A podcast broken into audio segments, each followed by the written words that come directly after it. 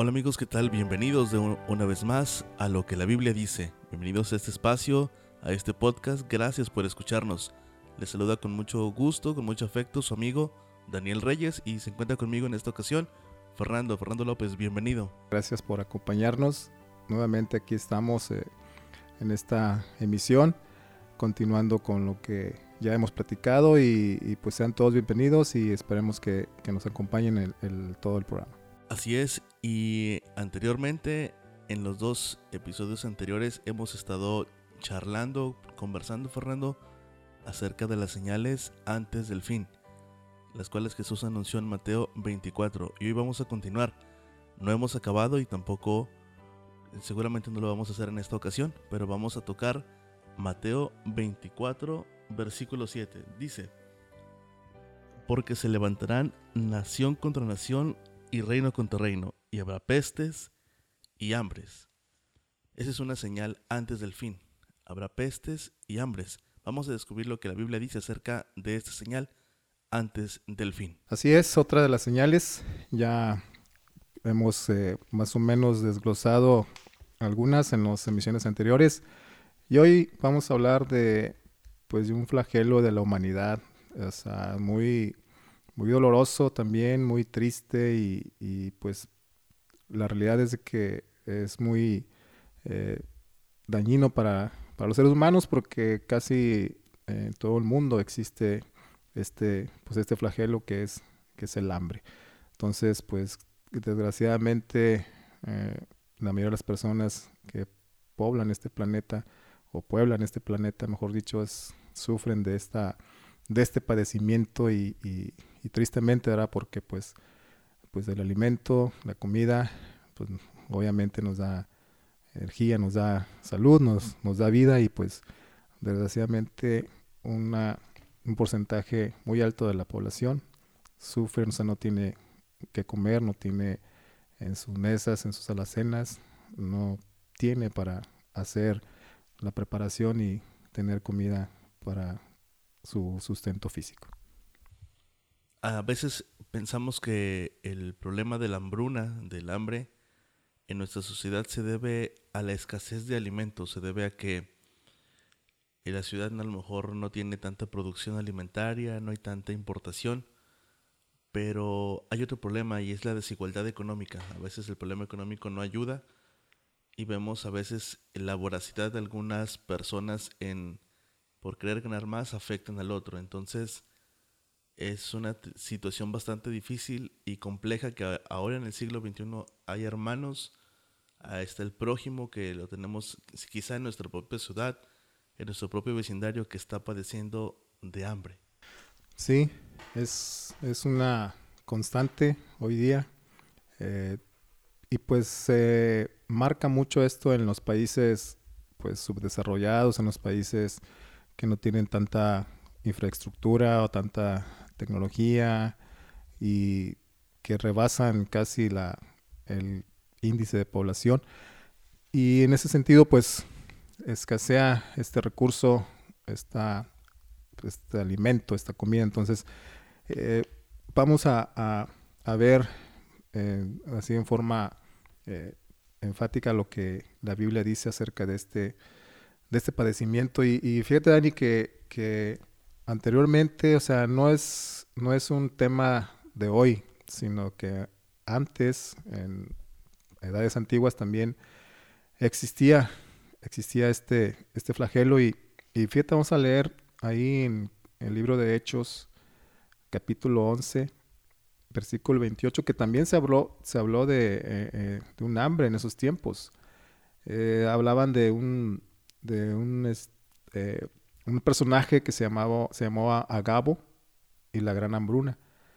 Esta cita dice lo siguiente, y levantándose uno de ellos, llamado Agabo, daba a entender por el Espíritu que vendría una gran hambre en toda la tierra habitada, la cual sucedió en tiempo de César Claudio, en tiempo del emperador. Entonces, como ya vemos, no es un tema actual. Eh, en esas épocas antiguas, en los relatos bíblicos también vemos que, existió. Y, pues es un, la Biblia dice que, este, este versículo dice que una gran hambre, es decir, no un hambre leve, no un, una, una, situación así que, que puedas eh, superarla tranquilamente, sino una gran hambre, o sea, una gran hambre como actualmente se está viviendo, repito, en algunos países, tristemente, algunos países subdesarrollados, algunos países que no tienen esa eh, infraestructura, tecnología o, qué sé yo, para eh, abastecer a todos los pobladores de esta, de esta comida. No es triste recordar quizá escenas como lo que pasa en nuestro hermano país latinoamericano, Venezuela, donde vemos los estantes de las tiendas de abarrotes vacías, donde la gente tiene que hacer filas interminables para encontrar un poco de pan o un poco de materia prima para poder satisfacer su necesidad alimenticia. Y, ¿sabes? Me viene a la, a la memoria la historia del profeta Elías, como también en la época de Elías, Hubo tal hambruna en el, en el pueblo de Israel. Durante tantos años no llovió que la, a causa de la lluvia no había alimento para las personas que moraban ahí. Y bueno, conocemos la historia de cómo Dios a través de unos animalitos proveyeron alimento para Elías y también cómo la viuda de Sarepta fue un medio para de bendición para el profeta Elías y a la vez Dios fue una, el profeta Elías fue una bendición para la viuda, eh, por, obrando el milagro por nuestro Señor Jesús. Así que el tema de la hambruna, como bien dices, no es un tema, no es un tema actual, es un tema que ha sucedido en años anteriores y que va a, crecer con el, con el venir de los años. Es correcto, mira, eh, no solamente es falta de comida, sino, pues ya sabemos que si no tenemos que comer por espacio de varios días, semanas, nuestro cuerpo se debilita, la salud empeora y la consecuencia trágica es la muerte. Y en estas situaciones, cuando acontece eh, este, este gran mal a la humanidad de que una gran hambre, una gran hambre sí que no hay ni que comer, pues obviamente hay muchas personas que no tienen que comer y la consecuencia natural o trágica a no, a no comer, a no ingerir alimentos, pues es, es la muerte. Y, y, cuando alguien muere, como en esas circunstancias de que pues no tienes ni, ni, ni ganas ni deseos de, de, de, ahora sí, como quien dice, pues enterrar a las personas que mueren en ese sentido, se crea un, un, un ambiente eh, eh, nocivo, ¿no? Con, con por la consecuencia de, de, la descomposición de los cuerpos cuando están muertos. Y, y se produce otro flagelo que es las pestilencias o las plagas en ese sentido.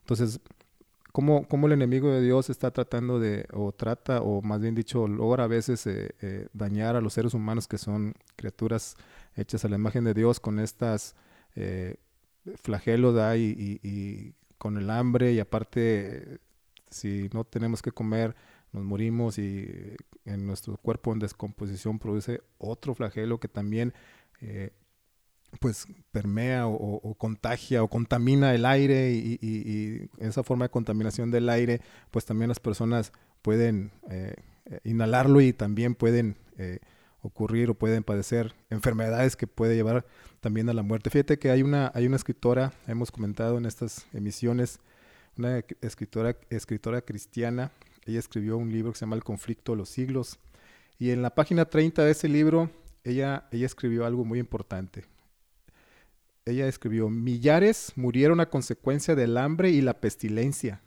Los afectos naturales parecían haber desaparecido. Los esposos se arrebataban unos a otros los alimentos. Los hijos quitaban a sus ancianos padres la comida que se llevaban a la boca.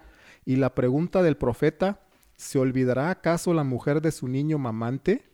Recibió respuesta en el interior de los muros de la desgraciada ciudad, tal como la diera la Santa Escritura. Las misericordiosas manos de las mujeres cuecen a sus mismos hijos. Estos les sirven de comida en el quebranto de la hija de mi pueblo. Eso está en Isaías 49:15 y Lamentaciones 4:10. Y también, como ya comenté, esa escritora en el libro El conflicto los siglos. Entonces te imaginas, o sea, ¿qué es lo que produce el hambre? Desesperación, angustia, eh, eh, pues enojo, ira y, los afectos naturales se van perdiendo, ya no hay eh, respeto por nada porque pues tienes hambre y tienes que conseguir acomodar lugar y, y, como aquí comenta o escribió esta escritora de que los hijos, los hijos le quitaban a sus padres ya ancianos los bocados que se llevaban a la boca, o sea, Y, como dice Lamentaciones 4.10, lo que la Biblia dice en Lamentaciones 4.10, en la primera destrucción de Jerusalén, las madres se comieron a sus propios hijos. Repito la cita, las misericordiosas manos de las mujeres cuecen a sus mismos hijos. Estos les sirven de comida en el quebranto de la hija de mi pueblo. Esa fue la primera destrucción de Jerusalén, lo que ocurrió a consecuencia del sitio a que eh, este, impusieron los romanos y aparte que no podían eh, salir los, los judíos y todo lo que se originó y, como consecuencia también hubo una gran hambre y lo que sucedió dentro de los muros o las murallas de la ciudad, ya lo, ya lo vimos, ya lo leímos, que a las propias madres eh, cocinaban a sus propios hijos. Así es, la necesidad primaria del ser humano es una supervivencia y la supervivencia significa poder tener alimento que llevar para poder continuar viviendo. Entonces cuando no tenemos que alimentar, pues nuestros sentidos se van perdiendo y, insisto, la supervivencia te lleva a hacer algo que nos parece inimaginable. Incluso ahora que mencionabas el cómo incluso las, las madres comían o sí, cocinaban a sus hijos. Recuerdo también la historia que se encuentra en Segunda de Reyes 6.24 sobre el sitio a la ciudad de Samaria en la época de Eliseo y cómo a causa de este sitio hubo una gran hambruna en la ciudad de Samaria e incluso la gente también comía a sus hijos, comía animales que no debía comer, animales impuros y te lleva a un punto donde inimaginable al que llegaba la gente con tal de, su, de sobrevivir y de mantenerse con vida. Sí, o sea, no sé, algunos nosotros hemos tal vez pasado un día, dos días sin comer y, nos da un hambre, eh, ahora sí, feroz, por así decirlo, pero eh, no sé cuántos de nosotros hemos pasado una semana, 15 días sin comer, no es, es inimaginable, ¿verdad? Lo, lo que sentiríamos o, la angustia o la desesperación por, por un bocado de, de comida, ¿verdad? Entonces, pues es difícil es difícil lo que vivieron eh, estas personas en ese tiempo a causa de la, gran hambruna. Y fíjate que Moisés ya había predicho este hecho. Leemos ahí en lo que la Biblia dice en Deuteronomio 28, versículos 56 57. La tierna y la delicada entre vosotros, que nunca la planta de su pie intentaría sentar sobre la tierra, de pura delicadeza y ternura, mirará con malos ojos al marido de su seno, a su hijo, a su hija, al recién nacido que sale de entre sus pies y a sus hijos que diré a luz, pues los comerá ocultamente por la carencia de todo, en el asedio y en el apuro con que tu enemigo te oprimirá, te oprimirá en tus ciudades. Eso ya lo, lo dijo Moisés eh, antes de que pasara, obviamente. Entonces es, es eh, pues increíble lo que la palabra de Dios también eh, predice y, para también amonestarnos y advertirnos y estar preparados y, sobre todo eh, ser fieles a, su palabra para pues, no sufrir las consecuencias de algunos flagelos que, azotan a la humanidad en, pues, en ciertos sentidos. Y otra, otra, otra cita, otro texto también de esta escritora eh, explicó esta escritora es cristiana en el conflicto de los siglos, en el libro Conflicto de los siglos, página 30, explicó lo que ocurrió en la segunda destrucción de Jerusalén. Tan atroz era el hambre que los hombres roían el cuero de sus cintos, sus sandalias y las cubiertas de sus escudos. Muchos salían durante la noche para recoger las plantas silvestres que crecían fuera de los muros, o sea, de los muros de la ciudad de Jerusalén, a pesar de que muchos de ellos eran aprendidos y muertos por crueles torturas, y a menudo los que lograban escapar eran despojados de aquellos que habían conseguido aún con riesgo de la vida. Entonces, ya te, ya te imaginarás, o sea, la desesperación que hasta el cinto se comía la gente. O sea, el cuero del cinto se comía la gente por esa desesperación de de masticar o comer algo o llevar algo a su estómago. Entonces es una, es una, pues no sé, no me imagino, una desesperación total y, y, y, que no, pues no quisiera vivir, pero bueno, entonces esto, esto es lo que pasó en ese tiempo, lo que provocó la gran hambruna en varias etapas de la historia. El 16 de octubre se celebra el Día Mundial de la Alimentación y saben amigos, la Organización de las Naciones Unidas arrojó unas cifras nada alentadoras. En este año se, calculan que más de 820 millones de habitantes en nuestro mundo padecen hambre. 820 millones de habitantes son no sé si dos o tres veces más la población que tan solo tiene nuestro país México, pero es una cantidad incalculable de las personas que están padeciendo hambre crónica. Gente que no tiene el sustento diario para llevar un alimento a su boca. Y como lo comentaba hace un momento Fernando, el problema del hambre es que no se queda ahí, sino que contrae enfermedades, contrae enfermedades virales que pueden atacar a la población y eso trae mayores consecuencias.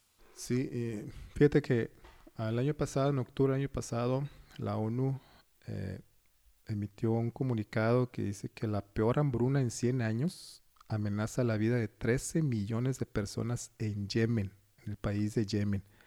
O sea, ¿te imaginas? O sea, 13 millones de personas van a morir de hambre. Eh, hay nuevas plagas a consecuencia de eso, ya sabemos las enfermedades SIDA, malaria, neumonía, tuberculosis, ébola, sífilis, gonorrea, cólera, todas esas plagas que también, o pestilencias que también son, son unos flagelos de la, de la humanidad y atacan a los, a, los seres humanos y, y, obviamente pues eh, hay un, buen número de población que, que, muere a causa de, esas, de estas pestilencias o de estas plagas. Eh, escasez de alimentos, el 60% de la población actual padece de desnutrición y el 20% morirá de hambre. O sea, es, es eh, muy triste la, la, situación en ese sentido de, del hambre. Ya sabemos que pues, si no comemos, pues no, no tenemos salud, no tenemos vida y, y, y, no le llega a todos, no les llega eh, en sus manos qué comer. Entonces, eh, cada día mueren alrededor de 16 mil niños por causas relacionadas con el hambre y la desnutrición, según la fuente del FAO, de la, Organización de las Naciones Unidas para la Alimentación y la Agricultura. Y supuestamente también 57 millones de personas mueren al año por inanición. O sea, es, es triste la realidad, es trágica también y, y pues es lo que estamos viviendo antes de que Jesús venga. Y ahora, ¿cuáles son las razones del hambre en el mundo? O sea, ¿por qué hay hambre en el mundo? Así de manera rápida, no es fácil enumerar todas las causas del hambre en el mundo, porque además todas ellas están conectadas y se retroalimentan unas a otras. Y, algunas de las razones que más afectan a las personas, pues es la pobreza y exclusión.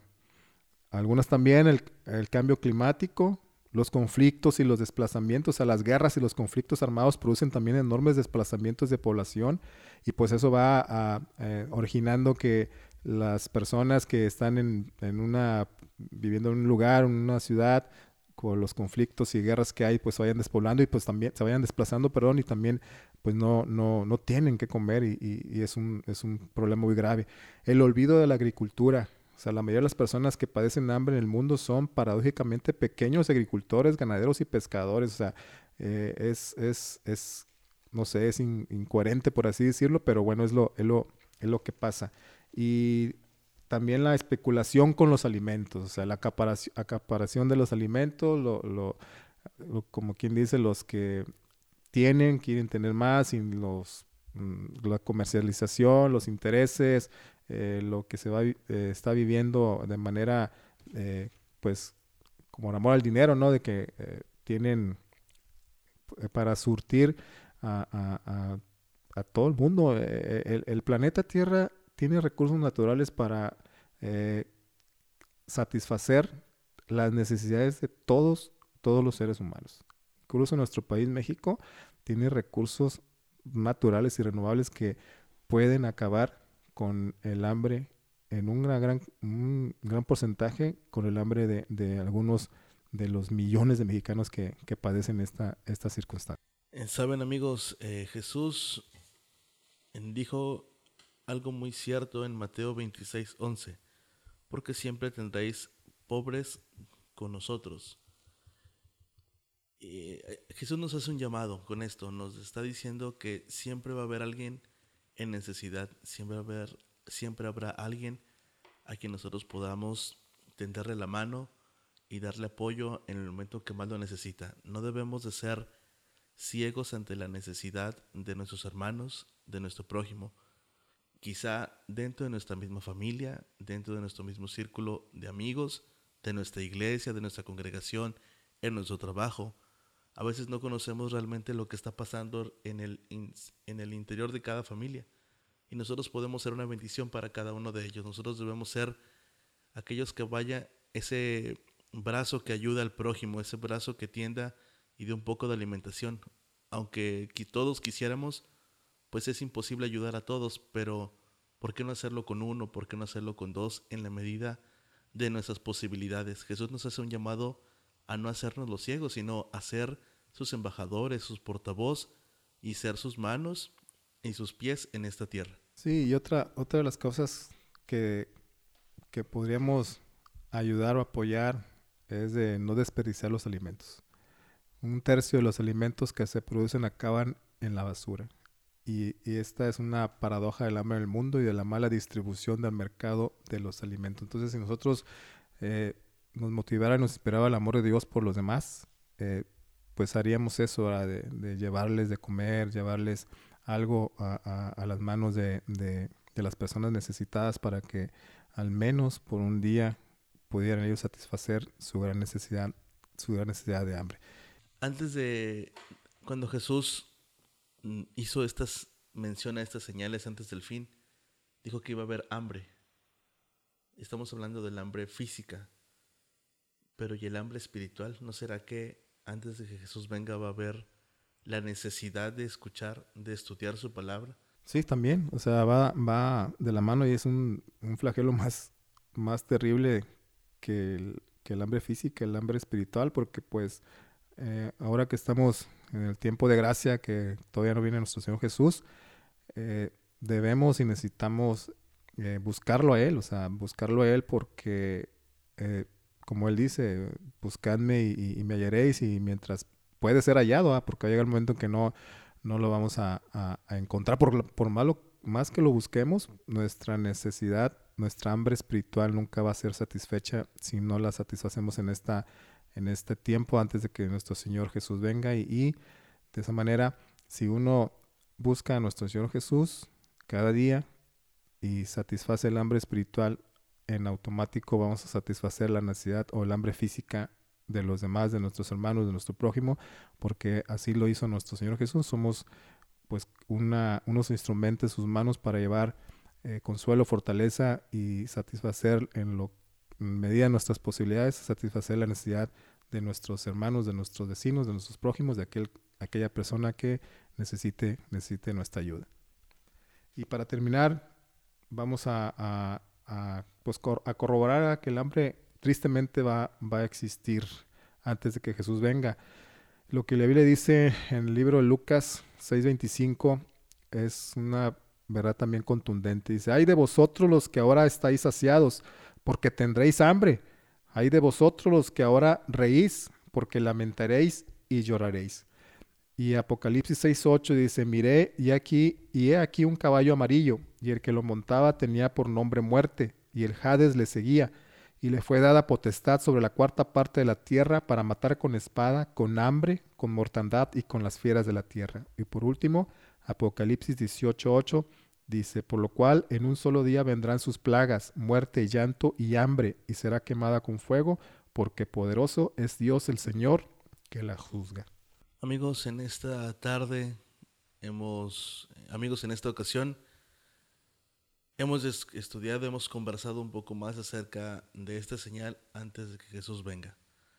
El hambre eh, es un problema grave, crítico en nuestra sociedad eh, es un hambre también espiritual, también dentro de, dentro de nuestra ciudad, sociedad, de nuestra, nuestros amigos y vecinos también necesitan escuchar de la palabra de Jesús. Sí, y esto no nos debe de pues desanimar o de ponernos así como pues qué va a pasar en angustia, en desesperación, sino es un cumplimiento de lo que Jesús ya dijo en su palabra. Nos debe de motivar, inspirar y alegrar de que Jesús viene pronto, porque cuando Él dijo, cuando empiecen a suceder estas cosas, o sea, tengan gozo porque vuestra redención, que es Jesús, está a las puertas. Así que eh, no es para desanimarnos espiritualmente, sino para corroborar nuestra confianza en la palabra de Dios de que lo que Dios dice se cumple y muy pronto veremos a nuestro Señor Jesús en gloria y majestad. Así que amigos, muchas gracias. Gracias por escucharnos en esta ocasión a través de esta plataforma con esta señal de hambres y pestes. Seguimos estudiando el libro de Mateo, capítulo 24. Así es, eh, síganos acompañando. La próxima misión hablaremos ya una de las últimas señales que es los terremotos. Así que los esperamos y gracias por escucharnos.